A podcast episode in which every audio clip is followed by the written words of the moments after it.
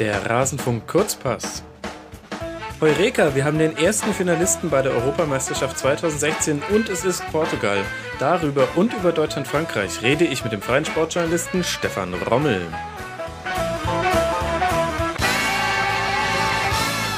Stefan, Servus, schön, dass du wieder Zeit hast. Ja, na, immer. Hallo. Ja. So, wir haben, äh, wir nehmen jetzt direkt nach dem ersten Halbfinale dieser EM auf. Soeben hat Portugal gegen Wales mit 2 zu 0 gewonnen und mir stellt sich da als erste Frage, hat dich an diesem Spiel irgendetwas überrascht? Nö. nee, das war wirklich leider zu erwarten, dass es so überschaubar spannend und äh, spannend nicht unbedingt, aber so fußballerisch überschaubar, äh, überschaubares Niveau haben wird und äh, dass sich dann am Ende sehr wahrscheinlich Portugal durchsetzen wird. Ähm, also eigentlich hat mich jetzt relativ wenig überrascht, abgesehen von der Tatsache, dass äh, es Portugal tatsächlich geschafft hat, das Ding nach 19 Minuten zu entscheiden. Ja, das äh, war tatsächlich auch die Sache, von der ich nicht ausgegangen bin. Ich dachte ja 0 zu 0 nach regulärer Spielzeit, aber ja, so ein Kopfball nach Ecke, das kann halt schon mal passieren. Das ist mhm. Wobei das natürlich, um dann jetzt vielleicht auch gleich einzusteigen, äh, natürlich schon ein sehr außergewöhnlich guter Kopfball war. Ja, mega, aus fünf Metern Höhe geführt. Also perfektes Timing.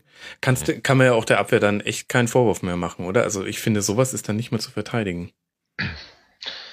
Ja, also wenn er, wenn er ähm, nur einen Gegenspieler dran hat, dann wird's schwierig. Oder wenn, wenn ich als Gegenspieler allein dafür verantwortlich bin, jetzt ihn zumindest zu stören. Er, er konnte ihn ja noch nicht mehr richtig stören.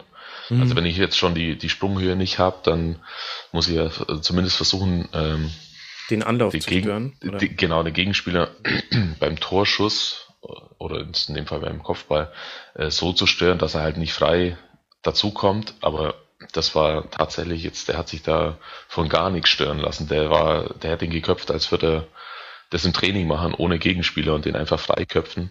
Mhm. Und das ist eigentlich super äh, bemerkenswert, äh, abgesehen davon, dass er halt einfach, dass das Timing halt Wahnsinn ist und dass man mal wieder gesehen hat, obwohl er jetzt ja auch schon fortgeschrittenen Alters ist, ähm, dass er einfach der beste Athlet ist, der das Spiel jemals gespielt hat. So.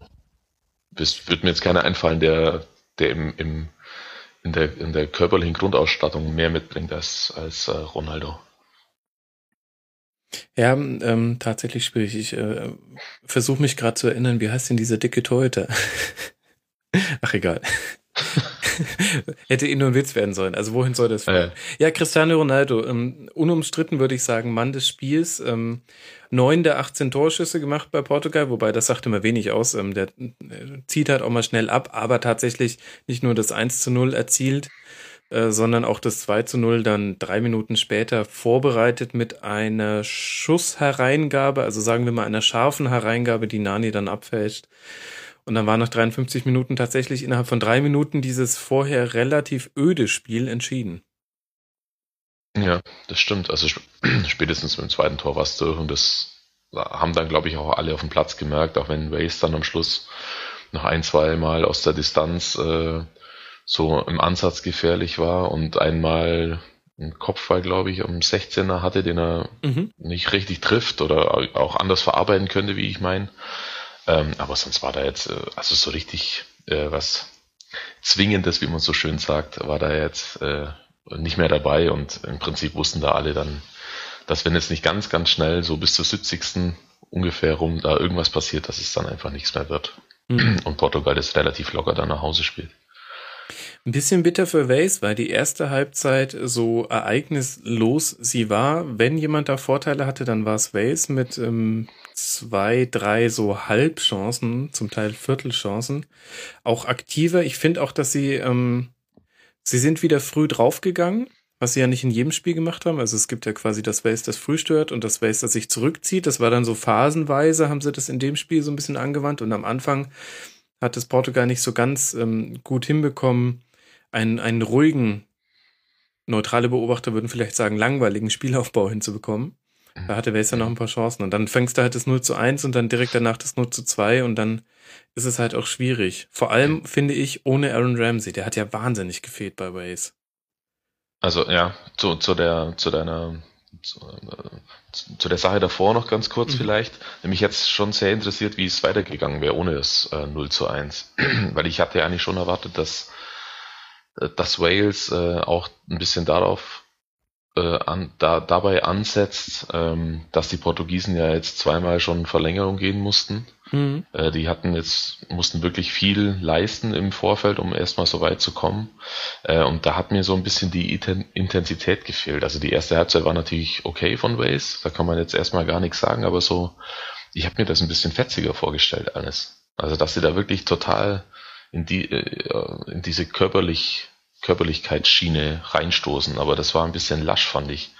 Äh, und zu der, aber klar, weil du es gerade eben schon ansprichst, äh, ohne Ramsey ist halt nichts los. Ne? Das, da kommt man sehen, was, äh, was der Spieler für diese Mannschaft wert ist. Und ich behaupte jetzt mal, dass es, wenn man so ein, so ein internes Rating nimmt, was ein Einzelspieler für die, für die Mannschaft an sich wert ist, also jetzt nicht mhm. im Vergleich zu anderen Spielern äh, in anderen Mannschaften, äh, dann gibt's jetzt keine zwei also dann ist er auf jeden Fall unter den Top 3 bei diesem Turnier. Das muss man, glaube ich, ganz klar so sehen. Und heute wurde es halt total, ähm, total auffällig. Ja, ich finde, man hat es sehr deutlich daran gemerkt, wo Bell sich die Bälle geholt hat. Also der wird ja immer, ja. habe ich in der Vorschau schon gesagt und ich fand, das hat sich jetzt bestätigt, der wird immer schnell unruhig und, ähm, und lässt sich dann sehr tief fallen, um sich die Ballkontakte zu holen, die er sonst nicht kriegt. Und dann startet er aber halt quasi aus der eigenen Hälfte. Und dann gibt's zwar auch irgendwie so einen Konter in der 23. Minute, den er irgendwie nach einem 80-Meter-Sprint dann noch selber abschließt, anstatt irgendwie nach links oder rechts abzuspielen. Und ähm, man sieht dann auch, dass Bale halt auch wahnsinnig wichtig und toll in dieser Mannschaft ist, aber es hat halt einfach der eine Mensch gefehlt, der ihm da entlastet hätte. Das, mhm. ja, das also, kann halt ein Robson äh, Canoe nicht. Nee, nee, klar, der spielt ja auch nicht in der Position, äh, die ihn da jetzt äh, zum, zum großen äh, Taktgeber äh, werden lassen könnte. Ähm, Allen hat das ja versucht, so gut wie es ging, äh, zu machen, aber man konnte halt bei den anderen Spielen vorher schon sehen, dass irgendwann bei einem äh, walisischen, walisischen Angriff geht der Ball automatisch irgendwann zu Ramsey und dann passiert vielleicht zwei, dreimal nichts, aber irgendwann passiert halt was. Also der hat tatsächlich echt gefühlt bei jedem Angriff da die Beine im Spiel. Mhm. Und äh, der Spieler hat halt total äh, gefehlt in der Verbindung nach vorne. Und das, wie du gerade eben schon gesagt hast, das fand ich auch. Äh, ein paar Mal ist mir aufgefallen, dass der Bell dann an der Mittellinie rumturnt und äh, hinter sich nur noch die zwei Innenverteidiger hatte. Und dann äh, war es schon so ein bisschen, hat es schon so ein bisschen aktionistische Züge, äh, sein Spiel. Und das natürlich jetzt dann so äh, positiv dann nicht für die Mannschaft und, und so eine Konteraktion wie da bei der Halbchance, die er da hatte, die kriegst du halt einmal in so einem Spiel. Ja. Äh, also ne, das um aus der eigenen Hälfte zu, loszustarten und dann bis ganz nach vorne zu laufen. Also das war eigentlich dann äh, fast aussichtslos, dass es, wenn er die Bälle so tief abholen muss, dass es dann auch noch was wird. Ja, das stimmt. Ich fand es auch ähm, untypisch für, für Wales. Ich habe sie noch dafür gelobt, ähm, basierend auf den vorangegangenen Spielen, dass sie ihre Chancen immer sehr, sehr gut ausspielen. Also sie haben ja nicht viele Schüsse, aber sehr, sehr viele Schüsse aus Tor und vor allem halt mit einer hohen, wie man so schön sagt, Expected Goal Ratio, also aus mhm. äh, meistens ähm, aus dem, im 16er dann tatsächlich abgeschlossen. Ähm, und das hast du unter anderem an der Szene auch gemerkt, wo es eben schon noch Optionen gab. Äh, links den Spieler, der mitgelaufen ist, war eine 3 gegen 3 Situation. das musst du eigentlich ausspielen, würde ich sagen, selbst wenn du Gareth Bale am Ball hast. Ja, nee, das sehe ich anders. Ja? Äh, ich finde, ich finde, dass die, ähm, dass die Portugiesen, die drei, die da übrig geblieben sind, sozusagen, dass die das auch echt gut gemacht haben. Also die sind wirklich sauber ins Zentrum gefallen Mhm. Ähm, und ich habe hab beim ersten Mal gucken, habe ich mir gedacht, jetzt ziehen halt weg. Also ich weiß nicht, wer da der Stürmer war von Wales, aber der, ähm, der hat dann ja auch den eigentlich richtigen Laufweg äh, genommen, aber der Portugiese geht nicht mit und dann äh, fehlt halt da die, die Lücke, in die dann entweder der Pass kommen kann oder aber Bale dann das Tempo drin, im Tempo bleiben kann und dann noch ein paar Meter mehr gehen kann. So musste halt dann, glaube ich, aus 22, 23 Metern abziehen, aber hatte noch nicht mal das, das Tor frei für sein Schussfeld. Also das war jetzt nicht die allerbeste Lösung, das stimmt schon, wobei ich auch finde, die, die, ähm, die Portugiesen haben es wirklich gut gemacht in dem Moment. Okay. Für die Situation. Mhm. Wir haben vorhin schon ganz kurz den Namen erwähnt, äh, Joe Allen, das wäre ja so ein bisschen der, der Dritte im Bunde gewesen, von dem man sagt, äh, wenn offensiv bei Wales was geht, dann ähm, hat er seine Füße mit im Spiel. Ich fand, dass man dem am meisten fast noch zusammen vielleicht mit Collins angemerkt hat, ähm, um was es geht in dem Spiel und gleichzeitig ähm, hat seinem Spiel auch gar nicht gut getan, dass er sich schon in der achten Minute eine gelbe Karte geholt hat. Ich äh, fand den irgendwie, da hat mir so die, die Spritzigkeit gefehlt und auch der Mut dann im nach vorne gehen. Also der hat halt in dieser acht Minute die gelbe Karte hat er sich ja geholt, weil er den Ball verloren hat im Aufbau und das eine sackgefährliche Situation war. Da hätte Portugal eine große Chance kriegen können. Ähm, und dann hat er quasi mit einem taktischen Vorsicht die gelben geholt und ich hatte irgendwie in manchen Aktionen den Eindruck, der hat die Angst, nochmal diesen, diesen Ballverlust zu haben. Mhm. Ja, also es, natürlich war das nicht zuträglich, dass er äh, so früh gelb sieht und dann quasi 80 Minuten jetzt auch in seiner Position gerade äh, weiß, dass er im Zweifel dann vielleicht sogar mal wegbleiben muss, um nicht dann äh, dieses Spiel schon zu verhunzen, wenn er sich selber dann schon nicht äh, oder sich selber dann auch noch aus der aus dem möglichen Finale äh, rausnimmt.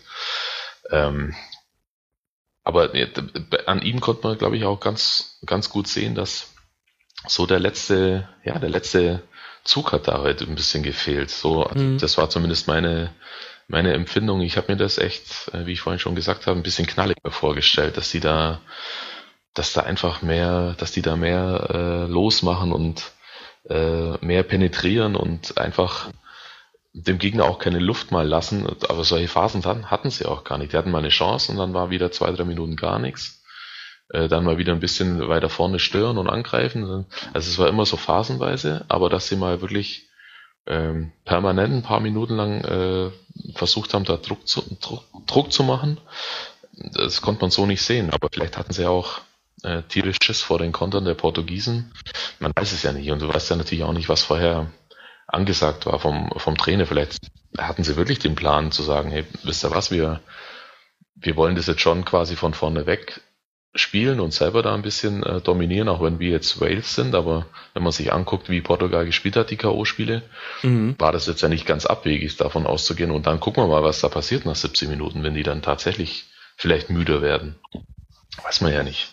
Ja, das stimmt schon. Ähm, irgendwie ja, es hat so ein bisschen gefehlt. Ich finde auch die Außen, Gunter und Taylor, die sind ganz, ganz selten mit nach vorne gegangen. Das hat zumindest in in Person von Ganter damit zu tun, glaube ich, dass Guerrero ein ähm, sehr offensives und ganz gutes Spiel gemacht hat, finde ich. Der hat den recht viel gebunden hinten und dann, und dann hat halt, genau, also da hat so echt dann so ein bisschen der Mut gefehlt und naja, sollte halt nicht sein. Auf der anderen Seite, ähm, wenn wir jetzt die ganze Zeit über Wales reden, müssen wir ja eigentlich auch über den Finalisten reden. Wie hat dir denn Portugal gefallen? So wie ähm, vorher auch, nämlich eher so halb. also ich, ich hatte, ich hatte immer nach der äh, Gruppenphase das Gefühl, dass sie ein bisschen äh, zu schlecht wegkommen für, mhm. für, das, was sie gespielt haben. Ich fand die gegen Island echt gut, aber da haben sie ja einfach absurd viele Chancen vergeben. Ähm, gegen äh, Österreich waren sie eigentlich auch die bessere Mannschaft, hatten den Elfmeter, ja, das war ja, Österreich, den Elfmeter, mhm. Äh, genau. Ähm, und noch zwei, drei andere Riesendinger. Und dann äh, das letzte Spiel Ungarn habe ich nur so halb verfolgen können.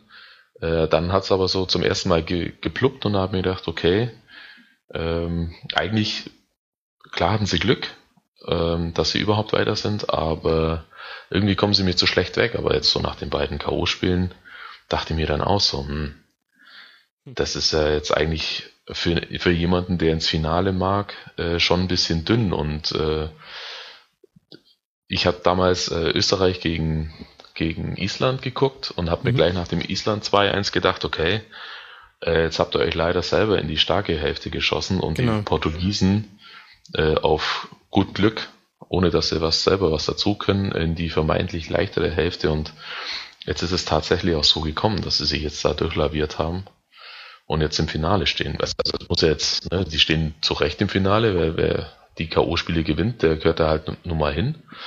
Aber irgendwie so ein bisschen äh, mau war es jetzt schon, wenn man alles zusammennimmt. Ja gut, ich meine, zum einen ähm, Gruppen, Gruppendritter, der es in Fina ins Finale geschafft hat und dann halt, ähm, du sagst, die K.O.-Spiele gewinnt. Tatsächlich war das das Erste, was sie in der regulären Spielzeit gewonnen haben. Und ich ja, glaube, daher aber, kommt dieses ja. maue Gefühl dann, dass man sich denkt, ja, passt schon irgendwie, war auch so in dem Turnierast, ähm, wenn, wenn die Belgier sich quasi selber rausnehmen. ähm, dann, dann ist das auch vertretbar und gegen Portugal, äh, gegen, gegen Kroatien hat Portugal ähm, sich perfekt auf den Gegner eingestellt und dann, ja, geht schon okay so quasi, aber es ist jetzt nicht so, dass, dass man die Palmwedel vor deren ähm, ähm Kabinengang auslegt.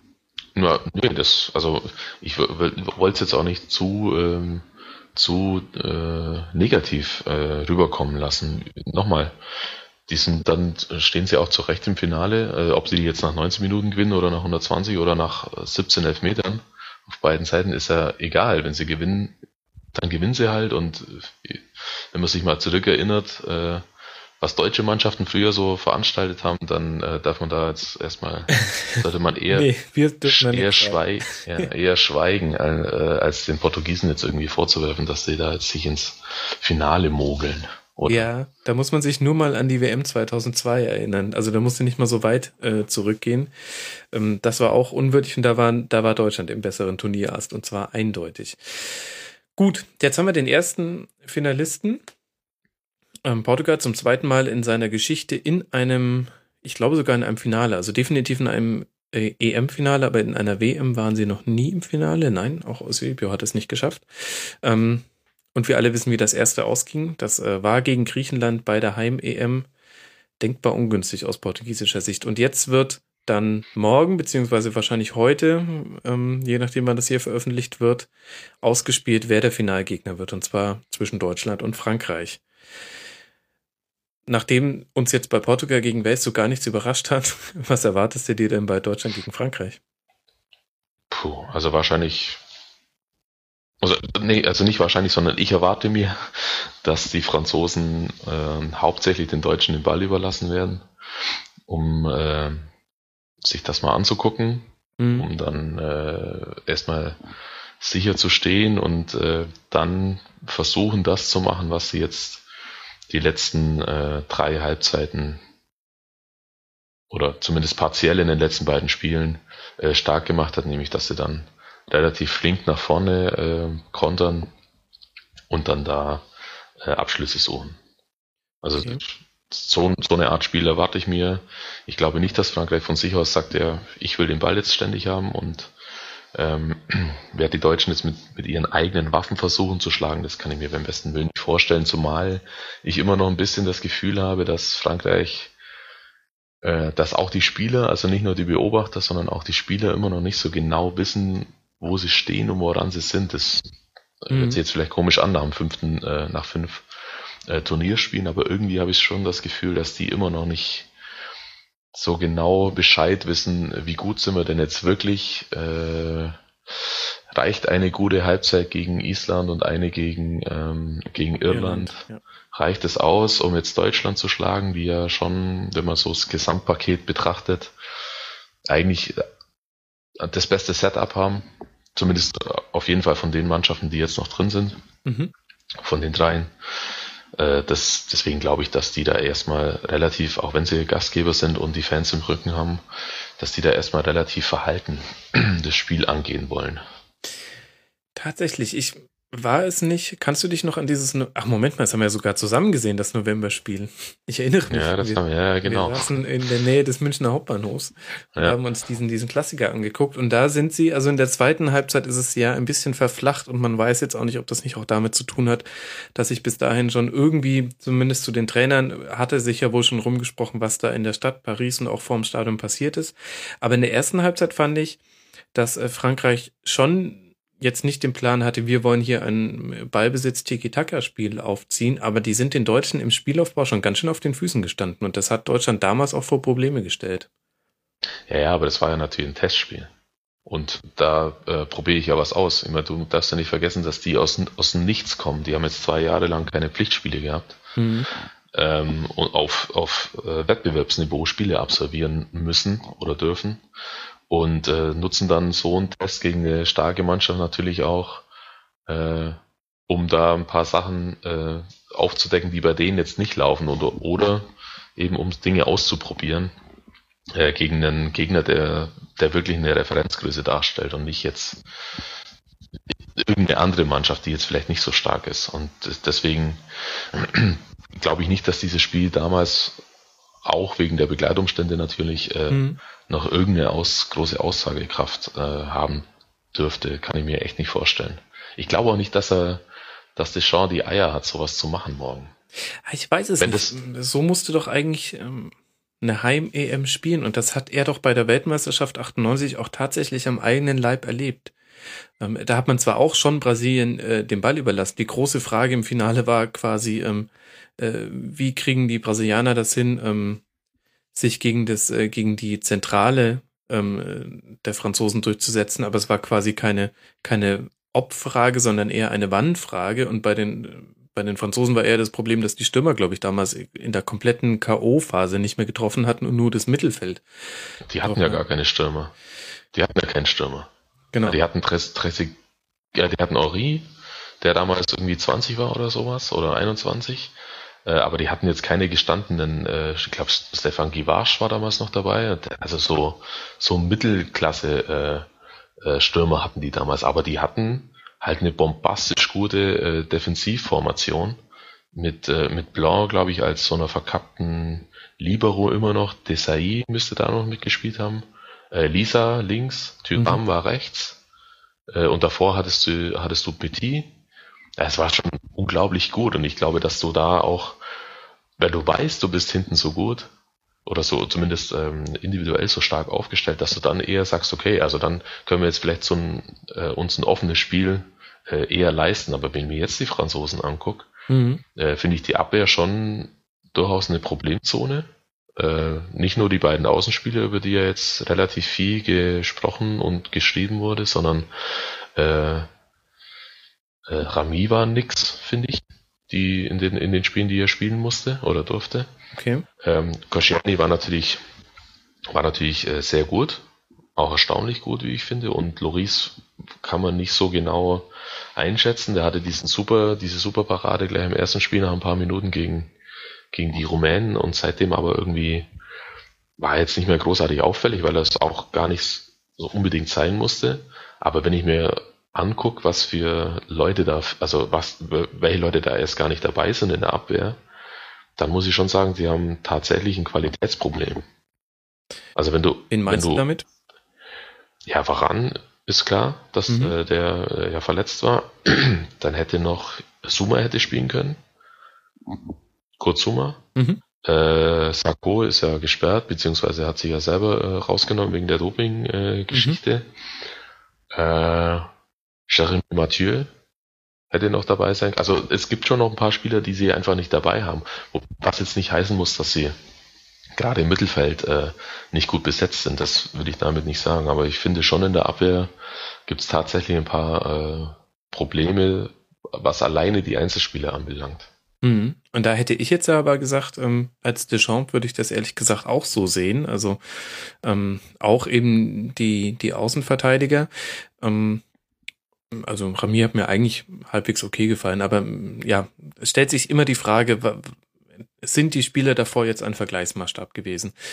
Und dann, und dann sehe ich aber, wenn ich mir dann den französischen Kader weiter angucke, dann sehe ich ein extrem gutes Zentrum und zwar sogar sowohl in der Defensivbewegung als auch in der Offensive. Du hast Conte wieder mit dabei, Pogba ähm, scheint sich irgendwie gefunden zu haben und dann halt eine sehr, sehr starke Offensive. Und da frage ich mich, ob es tatsächlich dann also ob daher dann nicht auch der Impuls kommen könnte, auf französischer Seite, schon mehr nach vorne zu machen und eben zu versuchen, ja. Ball viel weg vom eigenen Tor zu halten, indem man Deutschland mit einer nicht eingespielten Aufbauformation auf den Füßen steht. Und ja. Ich glaube, dass es aus französischer Sicht einfacher ist, äh, sich jetzt lapidar gesagt hinten reinzuknallen und dann im Mittelfeld schon mal sauber Mittelfeld, äh, sauberes Mittelfeldpressing zu äh, betreiben mit den Spielern, die sie da auch haben, die körperlich unglaublich stark sind, mhm. die super sind in der Balleroberung äh, und die auch dann auch noch den, diesen Moment mitbringen, äh, in die Umschaltbewegung zu gehen, nach vorne. Also die können nach hinten wie nach vorne brutal gut umschalten. Äh, und deswegen glaube ich, dass die gefährlicher sind, wenn sie kontern können, als das, äh, als, als sie wären, wenn sie jetzt permanent den Ball hätten und dann keine Ideen haben und irgendwann nach drei Querpässen irgendwie äh, verzweifelt nach Payet suchen, der der einzige bisher war, wie ich finde, der aus dem freien Spiel raus mal eine Idee hatte. Mhm. Also ich fand Frankreich immer dann stärker, wenn sie tatsächlich, äh, wenn sie tatsächlich im Umschaltmoment waren. Und ich wüsste jetzt, ich wüsste jetzt nicht, warum man davon jetzt auf einmal abweichen sollte. Und gerade gegen Deutschland. Mhm. Das, meinst, also, ne? Meinst du, er lässt dann Sissoko spielen? Weil den fand ich gerade bei Kontern enorm stark. Bei eigenen Kontern meinst du? Ja. Weil er das, weil ja. er die Wucht hat. Genau. Ich glaube, und die Geschwindigkeit auch. Ja, es ist fast, es ist fast egal, weil die einfach, wie gesagt, im Mittelfeld sind die, äh, Caballé vielleicht mal ausgenommen, der eher fein ist, aber die anderen sind ja, das sind ja alles Maschinen. Also mhm. und Pogba ist ja einfach eine Urgewalt, wenn man, wenn man den sich anschaut. Ähm, ich, ich glaube, dass es im deutschen Mittelfeld auch äh, gar nicht schmecken wird, wenn die da, wenn die einigermaßen körperlich daherkommen, wenn die auch mal wenn ein Pass schon gespielt ist, nochmal reinlangen oder den Körperkontakt suchen. Beim Eishockey wird man sagen, die fahren jetzt da den, die fahren den Check jetzt durch. Ähm, das ist, also, dass sie denen einfach so mit einer, mit ja, ja. so einer unglaublichen Körperlichkeit begegnen, die die Deutschen ja eigentlich schon fast gar nicht mehr kennen, weil die spielen ja den Ball so schnell ab, dass du da ja gar nicht mehr hinkommst. Mhm, und das nervt, es gibt halt so Charaktere in der deutschen Mannschaft, da hat man das Gefühl, also so Müller, ähm, den, den stachelt das nochmal an, Siehe Aktion gegen Pepe 2014. Ähm, aber es gibt so andere Charaktere, wo man so zumindest das Gefühl hat, die, denen geht das eher auf den Nerv und das nimmt die dann tatsächlich aus ihrem Spiel raus. Ähm, ja, lass mal über die deutsche Aufstellung sprechen, denn bei Frankreich ist relativ klar, Oliver Giroud ist, Olivier Giroud ist ähm, leicht angeschlagen, ähm, man liest aber überall, dass es schon sehr wahrscheinlich ist, dass er startet. Das heißt, ähm, Frankreich kann mit seiner besten Mannschaft antreten und bei den Deutschen sieht's ganz anders aus. Wir wissen sicher, dass Mario Gomez nicht spielen wird, dass der Kedira ausfällt und dass Mats Hummels gesperrt ist. Gleichzeitig ist fraglich, wie fit Schweinsteiger ist. Lass mal von hinten nach vorne die Aufstellung durchgehen. Was glaubst du denn, wen Joachim Löw als Hummels Ersatz ins Spiel bringen wird? Tja, da kommt es jetzt natürlich drauf an, wie sie, ähm, in was für einer Grundformation die das jetzt angehen wollen. Also ich. Glaubst du, dass er nochmal eine, eine Dreier-Fünfer-Kette macht wie gegen Italien? Nee, glaube ich, glaube ich nicht. Ähm, ich könnte mir prinzipiell vorstellen, dass die Viererkette so ausschaut wie im ersten Spiel gegen die Ukraine. Okay. Also mit Hövedes auf der rechten Seite und Mustavi im Zentrum. Mhm neben Boateng. Ähm, dann wäre natürlich die Frage, wohin mit Kimmich? Beziehungsweise äh, hat er dann überhaupt noch einen Startplatz? Ähm, ja, schwierig. Also ich, ich glaube nicht, dass er sich das traut, äh, nochmal Dreierkette zu, eine Dreierkette zu bringen. Ähm, Brauchst du ja auch eigentlich nicht gegen ein 4-2-3-1, oder? Ja, kommt jetzt drauf an. Also wenn du, es, er muss ja für sich jetzt entscheiden, so wie er es jetzt am Samstag gegen äh, Italien gemacht hat. Will ich dem Gegner noch was wegnehmen, was er, was er sehr gut kann und Opfer dafür in Anführungszeichen was von mir? Mhm. Äh, oder äh, spiele ich so, wie ich halt quasi für mich selber eigentlich am besten aufgestellt wäre? Und äh, mein Spiel am besten durchdrücken könnte und nimmt das andere dann einfach in Kauf. Und gegen, bei den Italienern hat er, glaube ich, schon echt ein bisschen Respekt gehabt vor diesen zwei Stürmern. Mhm. Wobei man bei den Franzosen schon sehr aufpassen muss. Äh, die spielen ja fast auch mit zwei Stürmern. Dadurch, dass Griezmann ist für mich neben Kanté, die beiden sind für mich die, die Schlüsselspieler äh, bei dem Spiel, weil ähm, Kanté wird halt, wird halt die Aufgabe zukommen, äh, die Zwischenräume einigermaßen äh, von vornherein dicht zu halten oder dann zumindest zuzulaufen. Und äh, gerade Özil, den ich ziemlich stark fand jetzt in den K.O.-Spielen, dem da den Platz äh, zu rauben und dem da auf die Nerven zu gehen. Hm. Und in der Offensive ist einfach, äh, Griezmann ist einfach so der, der immer um diesen, um diesen klaren äh, Keilstürmer rumwuselt mhm. äh, auf die Ablagen wartet oder selber in die Tiefe gehen kann, der bringt halt einfach alles mit, der Typ. Und äh, dass der immer noch, äh, bei allem Respekt, aber dass der immer noch bei Atletico spielt und nicht beim, beim Super Super Club, äh, finde ich schon echt komisch, weil der ist einfach, natürlich ist er auch gerade bombastisch gut drauf, offenbar, aber der hat einfach alles, was man haben muss, äh, dass man heutzutage als Stürmer haben muss, der, der in verschiedenen Systemen problemlos funktionieren kann. Der könnte gegen eine schwache Mannschaft vorne drin stehen und Tore schießen und er kann aber jetzt auch gegen Deutschland morgen ähm, Kontosituationen einfädeln und selber abschließen. So schnell kannst du gar nicht gucken, wie der von, von irgendwo aus der Tiefe vorm Tor steht und dann die Dinge normalerweise auch zumindest mal aufs Tor bringt.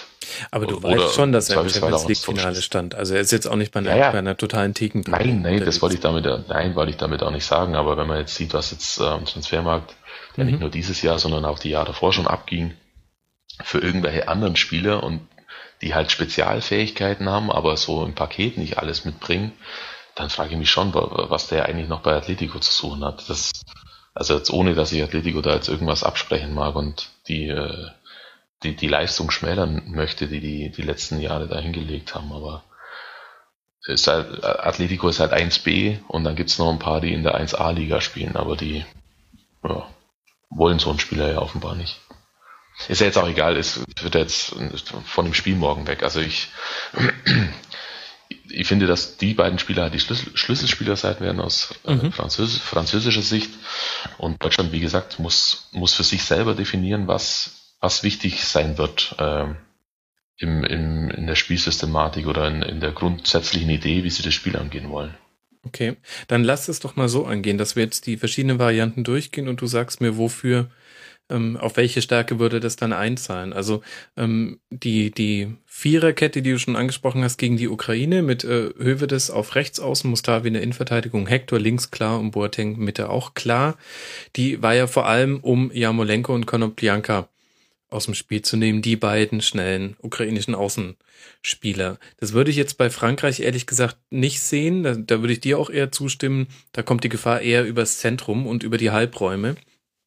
Das heißt, ähm, eine weitere Variante wäre entweder Hövedes in die Mitte ähm, oder Mustavi. Also das ist quasi die Frage, wen stellst du in Innenverteidigung und dann, was machst du mit der rechten Seite? Sobald Hövedes nicht rechts spielt, müsste ja dann eigentlich Kimmich da spielen. Ja, denke ich auch. Und das könnte ja auch tatsächlich aus der Sicht Sinn ergeben, dass man sagt, äh, Kimmich ähm, kann offensiv ein paar mehr Akzente setzen, spielt auf der Seite gegen Evra, spielt auf der Seite gegen Payet, der jetzt auch nicht immer defensiv jeden Weg mitgeht. Wäre so ein klassisches, ähm, quasi das, äh, dann macht das mal, wie Mehmet Scholl es fordert, wir besinnen uns eher auf die eigenen Stärken, denn auf die Stärken des Gegners. Ja, absolut. Also macht natürlich, macht auch Sinn, aber du kommst da ganz schnell bei der bei der Henne-Ei-Geschichte raus, wenn du sagst, ja, die könnten ja die anderen dann in der Defensive, also die Gegner jetzt auf der Seite in der Defensive binden. Das genau dasselbe könnte ja Frankreich jetzt auch sagen. Mhm. Ähm, wir machen Druck auf Kimmich und Mr. X, der da davor spielt, keine Ahnung, ich sage jetzt einfach mal Müller, ähm, und äh, schauen, dass wir die ähm, da hinten reindrücken, dass die mehr nach hinten machen müssen und dann äh, hat sich das mit ihren Stärken in der Offensive. Äh, das abzuwägen ist halt nicht ganz einfach. Man darf das natürlich jetzt auch nicht so losgelöst immer betrachten. Ja, da gibt's den rechten Flügel und da gibt's den linken Flügel und da sind die besser und die sind vielleicht nicht so gut, sondern das du, du musst ja immer das große Ganze sehen und dann äh, entscheiden, also das und das und das ist jetzt vielleicht besser für meine Mannschaft, aber da muss ich jetzt die zwei Sachen dafür äh, in Kauf nehmen und dann sagen, okay, in, in der Gesamtkonstellation finde ich so jetzt besser und deswegen machen wir das jetzt auch so. Mhm. Im Zentrum ist es ja eigentlich relativ klar, denke ich, wenn Schweinsteiger fit sein sollte, wobei Löw schon eingeschränkt hat, er lässt ihn wirklich nur spielen, wenn er hundertprozentig fit ist. Das glaube ich. Das, das also das, das glaube ich. Ich glaube aber auch, dass der fit ist und ich glaube auch, dass der Schweinsteiger, der ist jetzt über 30, äh, was wir, also der hat jetzt noch zwei große Spiele in seiner äh, Karriere ja. und das ist, also erstmal eins morgen und wenn's, oder äh, gegen Frankreich und wenn es gut läuft, dann am Sonntag nochmal eins und sonst kommt da wahrscheinlich nicht mehr so viel, zumindest nicht auf Nationalmannschaftsebene. Ähm, also der wird auf jeden Fall spielen morgen. Also Schweinsteiger groß in der Mitte, dann hätten wir das geklärt. Dann bleibt ja nur noch die Frage, wie ersetzt man Gomez? Welche Variante fährt man da? Entweder schiebt man Müller nach vorne oder stellt man mit Götze einen Wusler rein, der das jetzt schon manchmal machen durfte. Ähm, zum Teil, ich weiß jetzt gerade nicht mehr, in welchem Spiel es war, aber Ösel hat er auch schon mal vorne auf die neuen gestellt. Das hat hm. mir persönlich jetzt ehrlich gesagt aber am schlechtesten gefallen, weil der dann, ähm, also diese Position ist einfach ähm, am wenigsten ins Spiel eingebunden, weil eine Aufgabe der Position ist, äh, die gegnerischen Innenverteidiger ein bisschen zu binden. Das heißt, du darfst dich auch nicht zu sehr immer in diese Zwischenräume fallen lassen. Und ähm, ich finde, einen so talentierten und guten Ballverteiler wie Ösel darfst du nicht so aus dem Spiel nehmen. Deswegen würde ich das persönlich ausschließen. Und dann ist halt echt die Frage, Müller vorne rein, Götze. Ja, schwierig. Also äh, ich denke äh, auch hier wieder, du, also er muss jetzt halt gucken, wie er diese drei, die jetzt da in Frage kommen, offenbar, Müller, Özil, äh, Götze, wie er das jetzt hinbekommt, dass er am meisten äh, Stärken von jedem Einzelnen aufs auf den Rasen bringt. Und äh, da gibt's schon einen Knackpunkt, da bin ich mir jetzt aber auch nicht ganz so sicher. Eigentlich finde ich es nicht so gut, wenn Götze ganz vorne spielt, weil ich den, wenn er so aus der Halbposition kommt, äh, von der Seite doch noch ein, ein bisschen stärker finde. Mhm. Ähm, er braucht halt diese zwei, drei Schritte, die er da mit dem Ball hat. Ne? Er braucht halt eine Geschwindigkeit, um äh, ja. das eins gegen eins zu gewinnen. Ja, ja und nein. Also ja, stimmt. Ähm, Im Umkehrschluss würde das ja aber dann heißen, dass Müller vorne drin spielt. Das will ich aber eigentlich auch nicht. Also ich persönlich würde das nicht wollen, als wenn ich Trainer wäre. Ähm, Wegen seiner Tormisere oder aus anderen Gründen? Nö, nö, nicht deswegen. Da muss man sich, glaube ich, echt tatsächlich keine, äh, keine Gedanken machen jetzt in, in, im Sinne von, ah, den kann ich jetzt nicht da vorne reinstellen, weil der trifft das Tor momentan nicht. Sondern weil der einfach, weil der einfach mit seiner sehr doch immer noch unkonventionellen Art und seiner Bauernschleue äh, Dinge machen kann und, und mal eine Lücke sehen kann oder auch selber öffnen kann, die andere halt einfach nicht können. Und ich weiß nicht, ob das da, ob er da vorne drin dafür, für, für diese Disziplin dann so gut aufgehoben ist, wenn er, egal wo er hinläuft, dann relativ schnell wieder entweder ins Abseits läuft oder ähm, querlaufen muss oder dann halt ihn der einfach, der in die Zone von dem nächsten Innenverteidiger läuft. Ich finde den eigentlich wie Özil auch und leider halt wie, also in dem Fall jetzt leider, äh, wie Götze auch, eigentlich die absolut prädestinierten Spieler für diese, für diesen, diesen Raum zwischen den äh, oder vor den Abwehr, vor der Abwehrkette. Aber da jetzt kein anderer mehr da ist, sozusagen. Und Schürle kommt nicht in Frage, finde ich. Genauso wenig wie Draxler, der das äh, gegen Italien, wie ich finde, komischerweise spielen musste. Das habe ich nicht so verstanden, warum er den da äh, nach vorne gestellt hat. Ähm, ich bin mir nicht so ganz sicher, aber also wenn ich jetzt entscheiden müsste, würde ich sagen, Götze vorne drin, äh, Müller auf der Seite, Özil auf der Seite. Okay. Dann fehlt nur einer. Müller, Özil, Götze. Ja gut, und dann ist halt äh, die Frage, Draxler, ja, Draxler. Stimmt, Draxler habe ich vergessen. Was ist so, bevor wir jetzt noch weiter über die Aufstellung rummeandern? Ja. Bist selber ein bisschen genervt, gell? nee, nicht genervt, aber das ist ja, nee, es ist halt einfach, wir wissen ja nicht, wie die Überlegungen sind, wir wissen nicht, was sie sich jetzt an, äh, an Analyse und äh, rausgezogen haben. Alles können sie ja nicht niemals be, äh, be, beachten während dem Spiel. Dann nehmen die sich jetzt drei, vier wichtige Sachen raus vom Gegner und dann gibt's halt den viel zitierten Matchplan und den kennt halt keiner. Ja, genau. Und das wir ist sehen ja nur, kein richtig nachher, oder falsch, sondern es, es ist eine Abwägungsentscheidung. Ne? Wir sehen ja nur, was auf dem Platz umgesetzt wird. Und ob das jetzt so geplant war oder nicht, weiß ja kein Mensch. Das wissen wir erst, wenn wir danach einen Trainer fragen. Und wenn er dann ehrlich antwortet. Was ist so dein Gefühl? Was wird es für ein Halbfinale werden? Ähm, hart umkämpft und eng oder ähm, mich nervt ja fast dieses 7 zu 1 jetzt in der Retrospektive, weil es so oft herangezogen wird. Ähm, das ist ja eigentlich ein so singuläres Ereignis, das darf eigentlich gar nicht nochmal passieren. Ja. Ich kann mir auch irgendwie nicht vorstellen. Dass, also ich kann mir ehrlich gesagt eigentlich auch gar nicht so wirklich vorstellen, dass es so, so deutlich werden würde. Es würde mich nee, total überraschen, wenn das nicht ein, ein enges Spiel wird, was wahrscheinlich nur mit einem Torunterschied entschieden wird. Ich glaube auch, dass wir in der guten alten deutsch-französischen K.O.-Spiele-Tradition bleiben und das ein ganz enges Spiel wird, womöglich sogar verlängert werden muss. Mhm. Ähm, ich glaube auch nicht dran, dass es, dass es äh, klar entschieden wird. Und ich bin mir nur nicht so ganz schlüssig, ob ich äh, meinen soll, dass Deutschland gewinnt. Ich tendiere eher dazu, dass Frankreich das Spiel gewinnt. Okay. Dann äh, lassen wir doch einfach mal unsere, unsere Worte auf den Hörer wirken und gucken mal, was das Spiel bringt. Äh, Stefan, äh, vielen herzlichen Dank. Äh, wir werden uns nochmal hören. Ähm, unter anderem auch machen wir nochmal einen Rückblick auf die EM. Wenn alles gut geht, da freue ich mich auch schon sehr drauf. Du dich hoffentlich auch. Ja, selbstverständlich. Richtige Antwort, das wiederkommt. Ähm, Stefan Rommel, werte Damen und Herren, Ed Knallgöber auf Twitter, freier Sportjournalist. Mein Name ist Max Jakob Ost, Ed Genetzer bei Twitter und ich danke euch sehr fürs Zuhören und kann euch nur raten, schaut mal weiter auf den Rasenfunk Kurzpass, da wird demnächst noch was passieren. Bis dahin, macht's gut, euch eine schöne Zeit, schönes Halbfinale. Ciao.